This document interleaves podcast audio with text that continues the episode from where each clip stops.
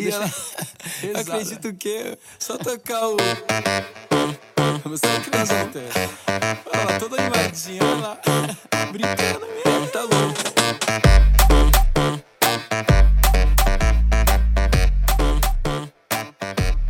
Oi, está levemente incômodo, mas mesmo assim seja muito bem-vindo. Eu sou o Rodrigo, eu tô aqui com o Eric, com a Dominique, com a Fernanda, com a Fernandinha e com o Mauro.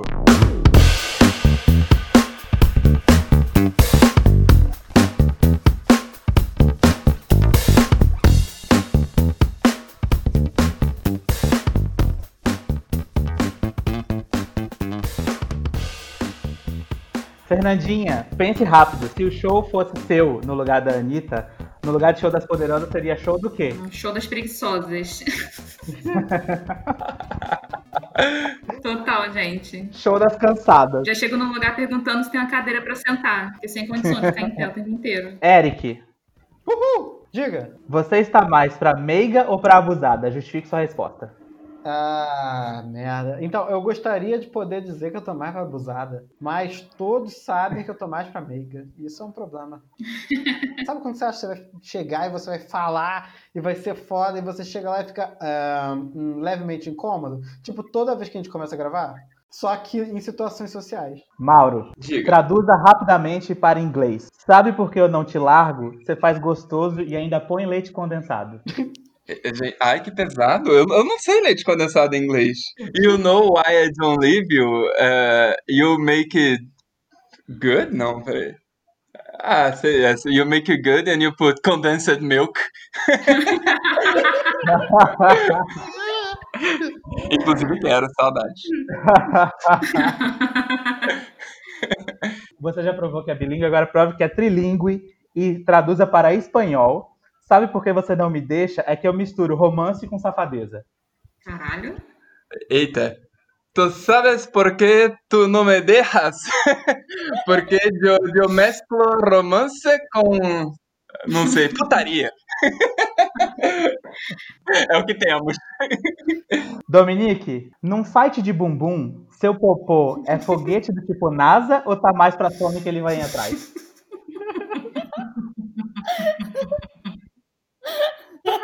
Nossa, amigo. Minha, não sei. Minha bunda não tá lá no alto a ponto de ser tipo NASA. E some que ele vem atrás, eu não sei. Eu vou falar que tá tipo foguete, tipo NASA, porque eu tenho que deixar a autoestima lá no alto, tá entendendo? Mas não tá, não. A gente precisa fazer muito agachamento pra chegar a esse ponto.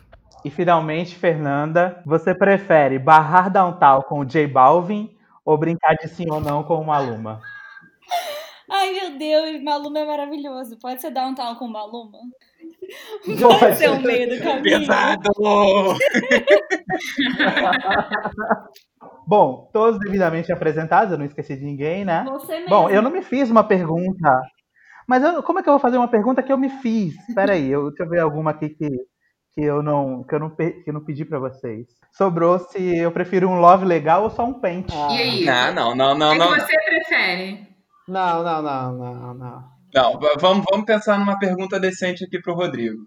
É. Rodrigo, homem do seu tipo, você chega lá e diz, é sim ou não? Você tá misturando a música aí.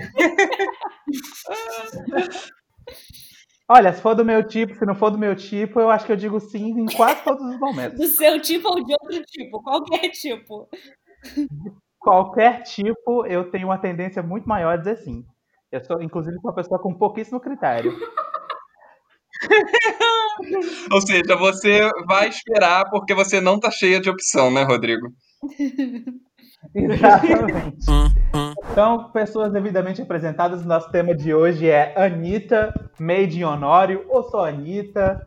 É, a gente assistiu o documentário dela, de cabo a rabo, entendeu? Vamos começar já dizendo sobre Anitta e opinião pública. Gente, eu infelizmente passei pela situação absolutamente constrangedora de em 2021 virar Anitter por causa do documentário. Porque eu achei ela foda o tempo inteiro, eu achei incrível. Eu, eu achei ela. é, Uma das coisas que eu achei mais legais foi ela admitir que a Anitta é uma personagem, que a Anitta é uma coisa, a Larissa é outra. E, e tudo que ela faz, ela é incrível. Porra, que mulherão da porra. É isso, virei a Anitta. É uma tristeza, mas é a verdade. Eu super preferia a Anitta também. Eu, tanto que eu tava falando que eu preferia muito mais a Ludmilla.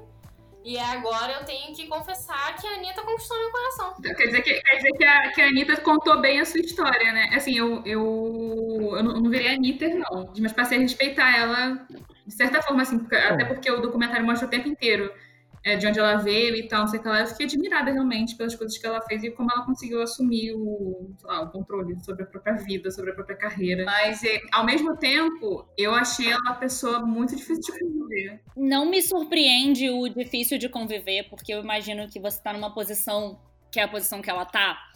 É, é uma posição onde é um estresse constante e essa sensação de que se você fechar o olho as coisas não vão funcionar é uma sensação que tipo, eu reconheço muito bem que eu tenho uma carreira mil vezes menor do que a dela, e eu sinto isso também. Então eu imagino que no ponto de vista dela deve, deve ser extremo, o que faz ela agir daquela forma.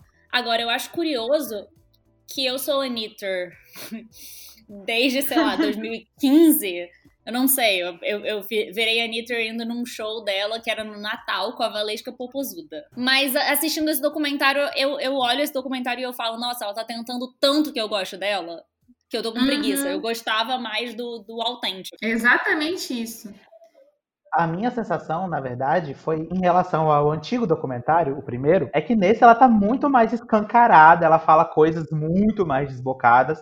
Eu sei que é tudo, assim, ela mesma fala, né? Tipo, a gente não tá nem acusando ela de alguma coisa que ela não fala. Ela mesma fala que ela não dá ponto sem nó, que qualquer movimento que ela faz, ela está pensando no que vai, que vai trazer, no que vai causar, no que vai dar de resultado. Mas ao mesmo tempo ela fala coisas do tipo: peguei o homem com a piroca maior do mundo que é, que quando, quando eu vi, eu quase morri. Mas você não acha que tem uma questão gigante de que o primeiro documentário surgiu na época do Checkmate, que é a campanha da Anitta para tentar ser famosa internacional. Então, pra, tipo, ela fez um documentário mostrando toda a carreira dela, dizendo, tipo, eu vim do nada do Brasil e eu planejei por um ano para me lançar nos Estados Unidos e olha aqui onde eu cheguei. Foi lançado pelo Netflix. Na minha opinião, é um documentário pro, pros americanos. E esse documentário Made in Honório é um documentário pro público brasileiro. A gente gosta de ver o, a realidade e me sentir próxima e ser amiga da Anitta. E é por isso que eu não senti que era verdade, entendeu? Eu senti que é muito, tipo, ela tá tentando se expor de uma forma que a gente vai ficar interessada vai achar, nossa, a Anitta é legal. Eu achei ela horrorosa em muitos momentos.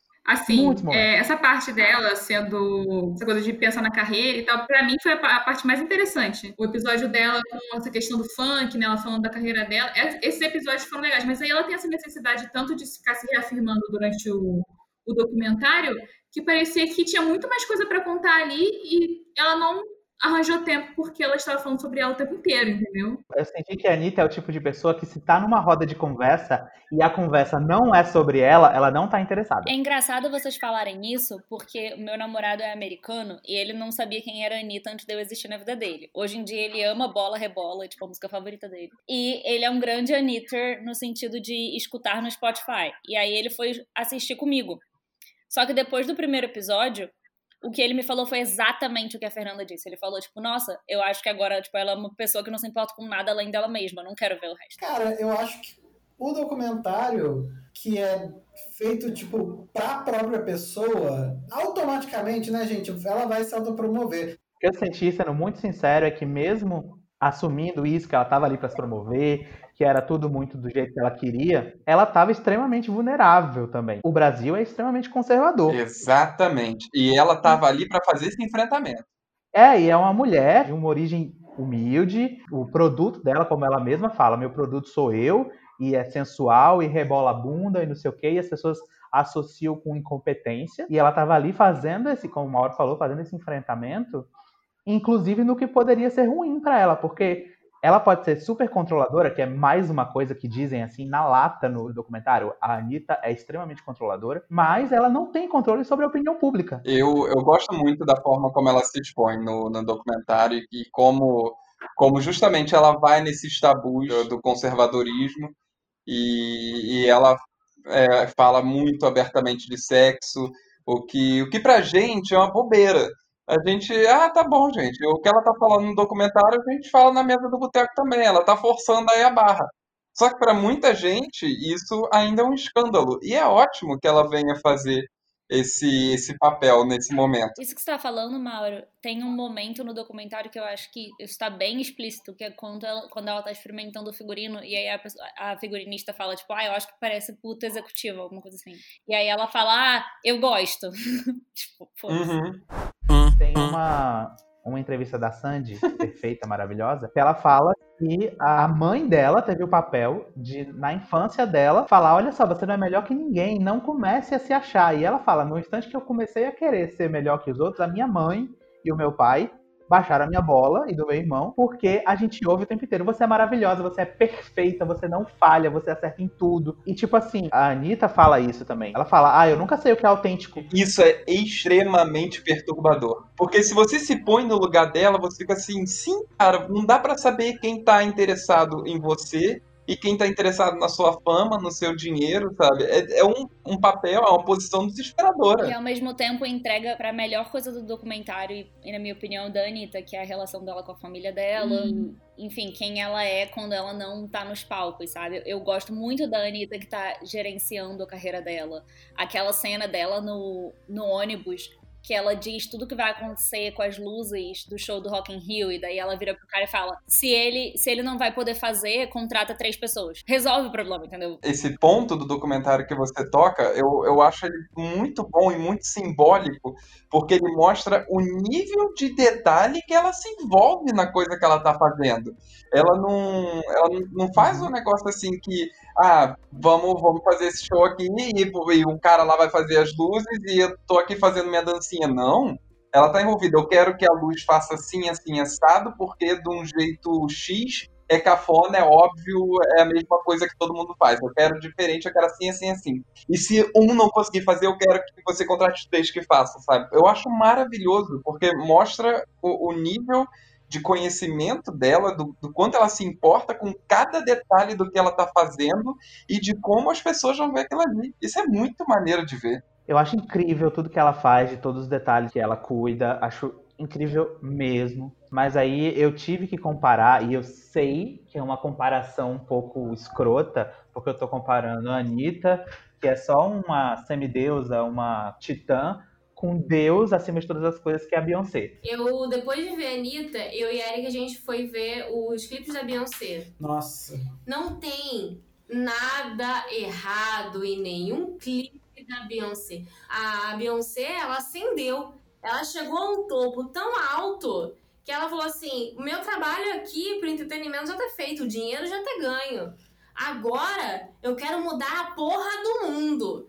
E aí ela começa, tipo, fechar o Louvre o caralho. Tipo, mulher preta fechando o Louvre. Toma no cu que isso é. aconteceu antigamente, entendeu? Quando você assiste lá o Coachella, a Beyoncé tem toda essa preparação pro show mesmo, não é só o show, né? É, a Beyoncé diz não pra muita coisa, reclama pra um caralho de muita coisa, mas muita coisa mesmo. Insuportável, assim, no sentido de deve ser insuportável trabalhar com ela, porque ela é extremamente perfeccionista, mas ela não levanta a voz, ela não rasga papel na cara da pessoa, que é o trabalho da pessoa, ela não fala que a tora tá no cu dela. E assim, é importante a gente dizer também que a gente sabe o que uma mulher, principalmente uma mulher como a Anitta, que trabalha com o que ela trabalha, tem que enfrentar todo dia. A gente sabe não, né? Nunca vou saber. Mas eu posso imaginar o que ela tem que enfrentar todo dia e teve que enfrentar para chegar onde ela chegou. Né? Deve ter sido silenciada por trocentos machos deve ter sido deve ter passado por tantas coisas. É, imagina a quantidade de agente que não deve ter tentado controlar, né? Manter a Anitta ali na rédea, sabe? De ele ser o cara ali, o dono da carreira dela. Muita gente deve ter se fudido nesse meio de caminho. E eu espero que isso tenha acontecido mesmo. Tem uma parte também que eu acho muito. Acho que é uma das partes que, para mim, tornou ela mais vulnerável, assim. Que é quando ela tá junto com o maquiador, com o cabeleireiro. E ela tá falando, poxa, eu queria ter alguém, eu queria namorar uma pessoa, eu queria encontrar alguém legal e tudo. E aí ela tá rindo, tá fazendo piada, tá super bem humorada. Aí o, o maquiador, o cabeleireiro, não sei, vai continuar na piada e falar assim: ah, mas você também quer ter tudo? Você tem que sofrer em alguma coisa. Você quer ter beleza, você quer ter dinheiro, você quer ter fama, você quer carreira internacional e você não quer sofrer no amor? Você tem que sofrer em alguma coisa, vai sofrer aí. E a cara dela muda. Eu achei muito triste. Muito triste. Não, eu concordo com vocês. Eu acho que o documentário tem seus méritos. É, tem momentos que é o que vocês falaram, que ela não esperava que fosse repercutir da maneira que repercutiu. O que eu quero dizer quando eu falo que tipo, é um documentário pensado é que a minha impressão, e aí eu sei que é extremamente pessoal, é, eu tenho uma impressão de que a Anitta não fez esse documentário pro meu pai assistir. Eu acho que a Anitta fez esse documentário para quem é fã dela. E quem é fã dela iria achar que ela tá certa, entendeu? Eu não sei se eu acho que ela tá tentando quebrar o conservadorismo ou se ela tá vendendo para as pessoas que já pensam igual a ela. O que eu mais gostei do documentário foi o final, ela fazendo show em Madureira, foi o que eu achei mais autêntico, foi o que eu achei mais legal foi o que eu achei de tipo, nossa, ela tava doente, ela super não tava dando certo, e ela queria fazer a porra do show, ela queria fazer o show ser bom de qualquer forma. Mas aí eu me questiono e eu falo, a Anitta na sala com a Ambev, ou sei lá qual era a reunião, que ela vira e fala, a gente não pode lançar em Madureira, a gente tem que lançar no topo da pirâmide, num evento exclusivo, pros seguidores, tipo, pra massa seguir. E aí eu acho isso escroto pra caralho. Eu achei muito escroto, muito escroto. Uma outra coisa que me incomoda do documentário é quando tem aquela, aquela senhora que aparece na casa dela, o que, óbvio, qualquer pessoa fica chateada. Eu tô em casa, do nada entra uma fã porque alguém deixou entrar, ok.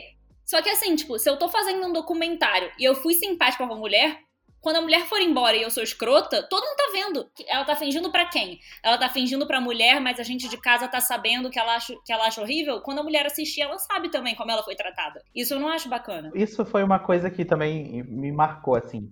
Do nada tinha uma fã na casa dela que entrou porque avisou que tinha chegado para ver a Anitta.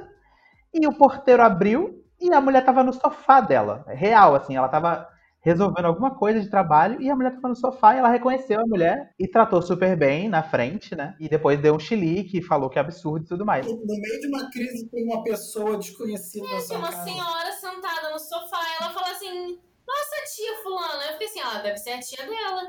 Eu também achei. Aí quando a mulher vira de costas, não, quem manda essa mulher atrás? Eu falei, gente, ela trata mal a tia, né?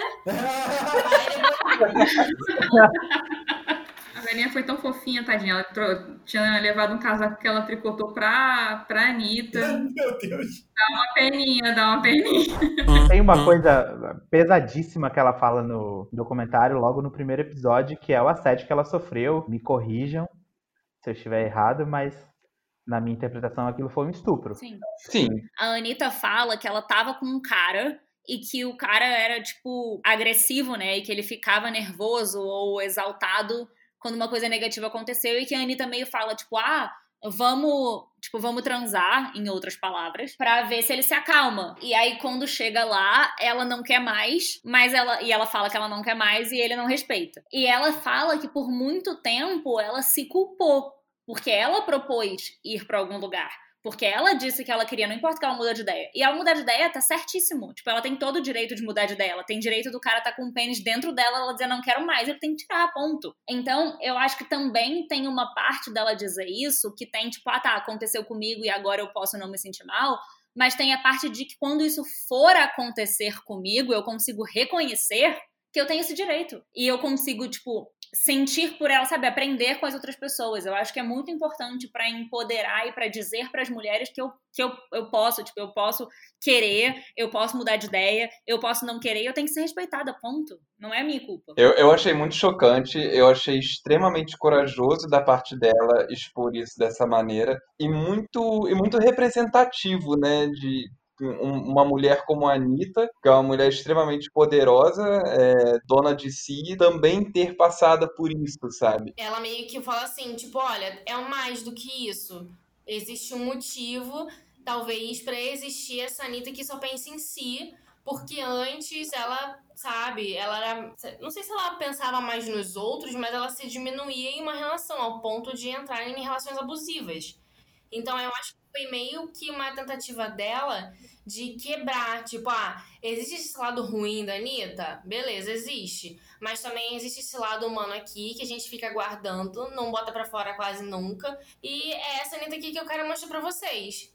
Ela tem tanto tempo, assim, ela gasta tanto tempo da vida dela trabalhando, e como ela tem esse problema de se relacionar com outras pessoas por conta é, de não saber que de fato quem tá se aproximando querendo alguma coisa, ou se é por ela, ela acaba vivendo uma vida que ela precisa se escorar na família. E aí eu achei muito foda essa relação dela com a família, assim, mais do que o normal, de, de chamar o irmão. Cara, se eu descobrisse agora, eu rica, que tem um irmão que surgiu, claro que eu ia pensar imediatamente, ia ser muito difícil para mim aceitar que tem um irmão que meu pai teve que nunca, sabe? Isso demoraria para ser assimilado, mas como ela fala que ela precisa de mais família, receber mais família, porque ela não consegue ter amigos, mostra assim: é, a, a Larissa, que foi violentada, ela existe ali e criou uma outra personalidade que é a Anitta. Então, assim, eu acho que em muitos momentos eu fiquei assim, amiga, tu precisa de um psicólogo. E a família dela fala isso, né? Aliás, é, a relação dela com as tias,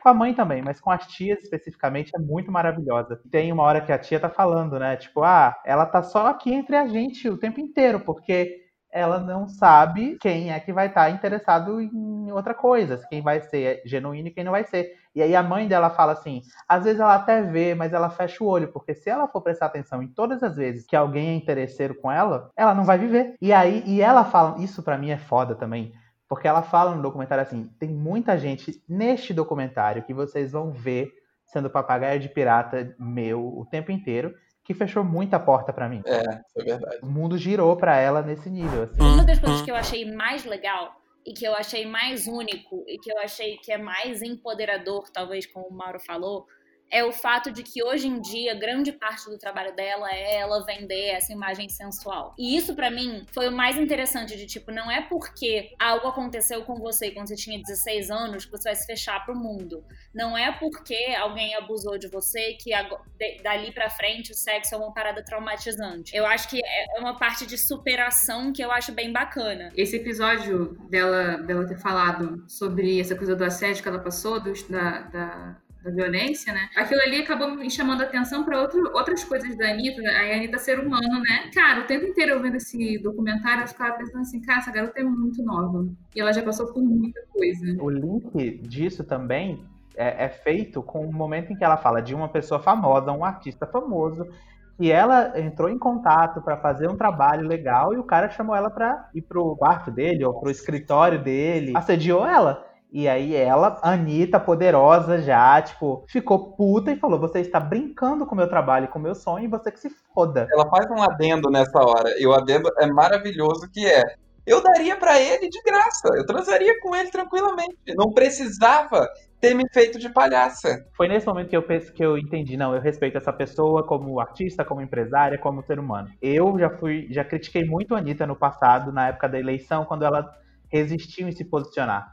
E hoje é, ela fala: eu odeio opinar sobre o que eu não sei. E aí, o que, que ela faz? Porque muitos artistas, inclusive artistas que a gente gosta, que a gente admira, é, resolvem se silenciar. ok, é, exatamente. Entendendo ou não do assunto, eles resolvem ficar calados e se omitir.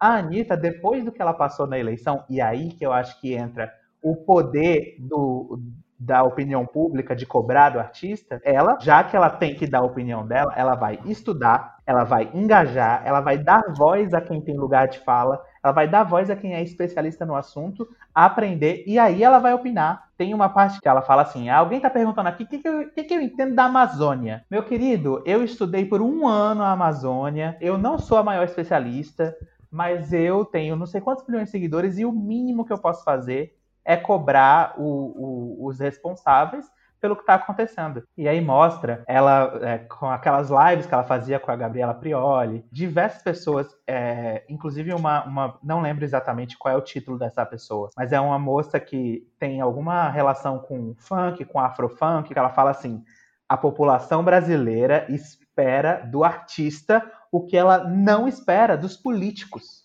Sim. Você vai correr disso? Não, a Anitta não pode correr disso, é a realidade. Então o que, que ela pode fazer? Ela pode fazer o que ela está fazendo, que é dar voz a quem precisa ter voz. É Thaisa o nome da Thaisa Machado, do Afrofunk. Inclusive, agora que, que, entramos nesse, nesse assunto do Afrofunk, traçando um paralelo, a, a Bossa Nova ela foi um, um embranquecimento do samba, né? Tirar o samba do morro, botar o samba na praia e fazer para o gringo ver. E o que a Anitta fez em parte, foi isso. ela meio que levou o funk pro mainstream, levou o, o funk pro pop e fez um funk tipo exportação. Só que, ao contrário do, do que fez o do que fez a bossa nova, isso não aconteceu com a Anitta e o funk. Por quê? Porque a Anitta não apagou o funk da favela. A Anitta, muito embora ela tenha feito esse funk tipo exportação, ela trouxe os funkeiros da favela pro funk dela. E aí ela deu espaço pro MC Zack, ela deu espaço para aquele para aquele DJ que dá o depoimento também, que eu não me lembro o nome dele agora. Enfim, que ele bomba lá na, nas festas dela e ele fica conhecido como DJ da Anitta. É, o próprio o próprio Renan da Penha, ela traz essas vozes da, da favela, do baile de favela, para o mainstream. E isso é muito foda que ela faz. Ela ganha visibilidade e em vez dela invisibilizar todo o resto, ela usa o palco dela para dar palco pra favela. Isso é incrível, isso é foda. É DJ Zulu. Isso. E o foda do último episódio é isso, né? Porque ela tá fazendo um show no lugar dela, né? Em Madureira. Enfim, não é Honório, mas é em Madureira é, na periferia do Rio de Mas é Janeiro. perto, Honório Madureira é pertinho. E ela leva todo mundo pro palco, né? Tipo, ela leva a família inteira, ela leva a galera dela. O Mauro tava falando sobre essa coisa dela trazer o funk.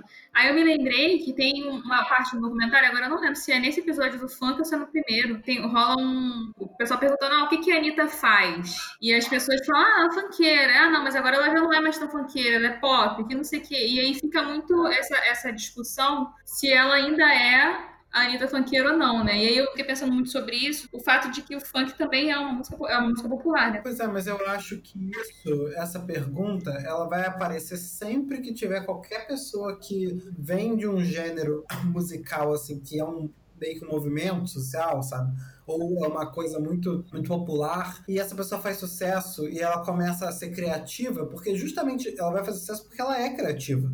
Então ela vai modificar e não vai ser sempre se, se com o blues não foi isso, sabe? Com o jazz não foi isso, com o samba não foi isso, com o funk vai ser isso. Mas acho que ela se afastar do, do, do, do gênero não é porque ela é criativa, porque se você for olhar o gênero funk, nos últimos anos, ele foi, super inovou, sabe? Os 150 BPM, sabe? É uma coisa que, que, que ninguém tinha feito antes e aí foi, foi feito por um DJ é, eu acho que de favela mesmo, que criou a batida, pegou em todos os lugares, sabe? O funk é perseguido também. Como era o samba. Ela fala isso, ela fala isso, né? É, e é muito bom que ela traga esse paralelo, porque hoje em dia a gente vê muito a, a classe média branca que, que é, adora falar que, que o funk não é música, que o funk não é cultura e enfim, falar mal do funk, mas tá ouvindo um Chico Buarque. E Chico Buarque vem do samba. E o samba é, é exatamente, ou melhor, o samba foi 100 anos atrás, 80 anos atrás, o que o funk é hoje. Gente, vamos zoar, falar de uma coisa mais leve, do momento do clipe combate que o pai da Anitta fica preso no carro flertando com a mãe da outra pessoa que tá gravando o clipe. A mãe da Lesha, que casal. Meu casal. Eu gosto muito do microfone dela que fala com a equipe e fala com o show ao mesmo tempo. Cara, eu também achei cirado. Eu, se tô com o microfone daquele, eu falo com a, com a plateia. Olha a luz! E falo com a equipe, só vocês! Eu sou essa pessoa. Ah, eu, eu amo as cenas que, que mostra ela falando do microfone, que é tipo, ela dá uma jogadinha de ombro a ela. A luz do quê? Não sei o que lá. Aí ela dá uma reboladinha, dá uma dica para pro pessoal que tá no, nos bastidores. Aí joga o cabelo, ah, não sei o que lá no microfone. Eu, eu amo essa parte. Nossa, eu ia muito fazer errado, muito. Nossa, eu ia errar, cagar a porra toda, toda, toda, toda. Era capaz de fazer um show inteiro pra minha equipe e reclamar com a plateia também inteira. pra mim, o melhor momento da Anitta no palco é quando ela não tá no palco, mas é aquele momento da, da coreografia que ela fala, tipo, ah, eu quero que não sei o que seja no meio. E aí ela chega e tá no lugar errado. Ela vira e fala, direita, esquerda, meio. eu acho isso muito bom.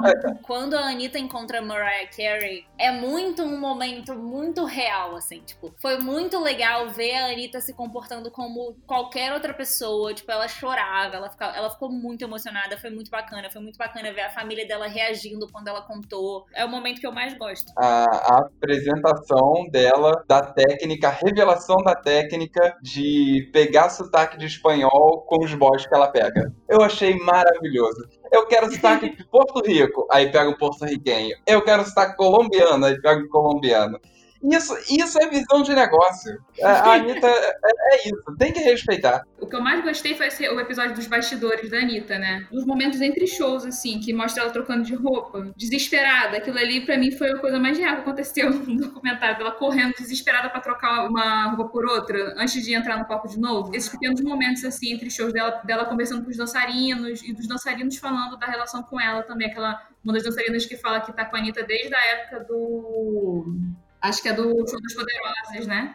E aí ela contando como a vida dela mudou e como ela é, viu também a, a, a Anitta crescendo e como eles, a, eles chegavam no, no show de van, todo mundo dormindo na van e agora a, a, situação é outra, sabe? Ela incansável, tentando viver a vida dela, sabe? Enquanto ela não era Anitta, era Larissa, ela correndo de balada em balada, emendando compromisso num outro. Vai ficar um final de, uma semana, eu acho que Aspen, que ela ficou e ela tenta curtir ao máximo tudo que tá ali e sabe assim, tipo, desesperada para viver, sabe? Eu acho isso, eu achei isso muito mais humano. Eu gostei muito das férias por esse motivo. Meu momento favorito é quando ela cata uma dançarina para tem algum momento do show em que ela dança junto com a dançarina. Ali, no meio do ensaio, tipo, mil coisas acontecendo, e ela se dá o direito de conversar com a amiga dela sobre um boy que a menina pegou. É ali que acontece a vida dela. Porque não tem outro momento. A vida dela é aquilo. Então, naquele momento, ela acha um tempo pra. E aí, pegou? E aí, ele é gato? E aí? Foi o que eu te falei? Eu não falei que era ótimo? Pois é, te falei, te falei. Pois é, te falei. Cada uma vai para um lado e segue a vida. Eu acho que eu ia estar muito mais interessado em descobrir como que ela faz esses shows e essas coisas e ela se organiza. Como funciona essa Anitta? Eu, eu, inclusive, anotei isso para comentar. Eu botei aqui. Eu queria saber como a Anitta arruma tempo para fazer tudo que ela faz. Porque, assim, é impossível. Na porra do episódio que, que fala dela como mulher de negócios, cara, é um negócio impressionante. Se ela fosse só uma mulher de negócios sem ser artista, a vida dela já seria insuportável, porque é muita coisa para fazer e para decidir. E ela, além de tudo, ainda é a puta artista que ela é. É, é um negócio bizarro, eu não sei como ela arruma tempo. O que eu queria dizer para fechar essa podcast, eu acho que todo mundo concorda que um dos melhores momentos, na verdade, desse documentário é o último episódio, o show de Madureira, quando ela canta e a plateia canta junto e ela não consegue mais cantar e ela só chora. Ai, verdade! Que eu queria bater palma, porque assim, para mim, uma, uma, artista não é tanto sobre o que, que ela faz ou o que, que ela pensa ou etc, mas é o que, que ela faz a gente sentir. E quando você tá no show, show, você vê a Anitta lá dançando e cantando, é bacana, mas a sensação que te faz tipo, querer voltar pro show é você estar tá no meio da plateia, tá todo mundo cantando junto, tá todo mundo na mesma energia. E eu acho que, tipo, a sensação ali foi muito bacana, passou além do documentário da televisão, do Netflix, que seja. E eu achei que foi muito bonito também a reação da, que ela teve àquilo que aconteceu, no contexto que tudo tava acontecendo, dela tá doente, dela ter feito o que fez pra poder ir ali e cantar, entendeu? Eu achei que foi de longe o melhor momento. É verdade. Gente, eu quero encerrar. A gente ainda não sabe como encerrar, então vamos encerrar como? Como sempre. Digam tchau, criança. Ah, e é isso aí. Tchau, galera. Valeu, valeu. Tchau. Até a próxima.